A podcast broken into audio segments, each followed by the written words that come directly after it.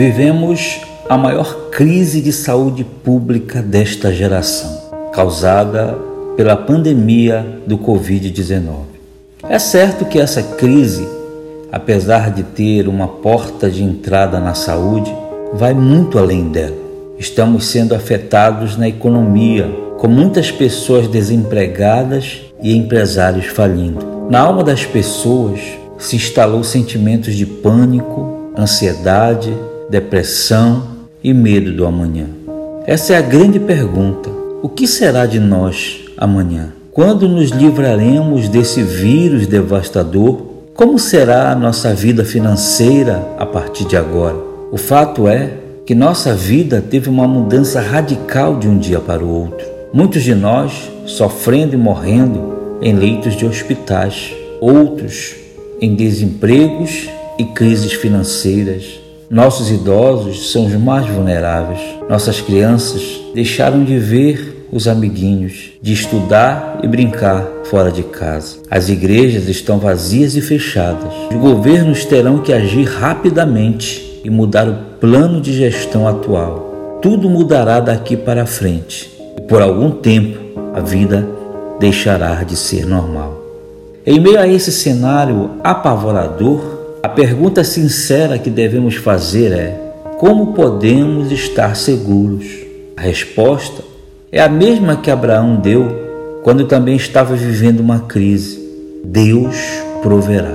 Deus quis colocar Abraão à prova, pedindo que ele sacrificasse seu filho querido Isaque, filho no qual estava a promessa da bênção divina. Em meio a essa possível calamidade, Abraão se lembrou que Deus tinha total controle dos eventos futuros de sua vida e é capaz de resolver todas as coisas bem complexas. Em outras palavras, Abraão cria na doutrina da providência divina. Sim, boa doutrina em tempos de crise mantém a gente de pé e com fé. Abraão seguiu obediente e Deus proveu um cordeiro para sacrifício no lugar do seu filho. Precisamos seguir adiante com a mesma fé de Abraão, a fé que descansa em Deus e a maneira dele agir nesse mundo. Precisamos entender e crer que no momento mais crucial de nossa existência, na maior doença, na maior dor, Deus está cuidando de tudo.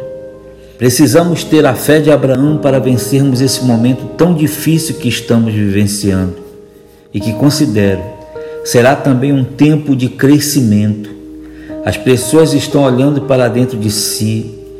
O isolamento nos leva a uma meditação profunda acerca da vida e percebemos como somos tão frágeis. O isolamento nos faz olhar de forma mais especial para a nossa família.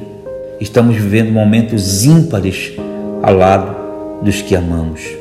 Estamos entendendo o grande mandamento de nosso Senhor Jesus, amar a Deus e ao próximo. Portanto, nem tudo tem sido só lágrimas.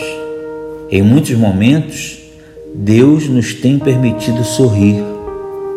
O apelo que eu deixo a todos nesse momento é que precisamos viver na dependência de Deus, buscarmos Sua presença de uma forma tão intensa como nunca tivemos a oportunidade de buscar em nossa vida.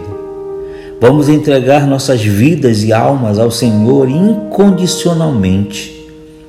Se você ainda não fez, faça isso agora e creia que a tristeza pode durar a noite toda, mas a alegria virá ao amanhecer.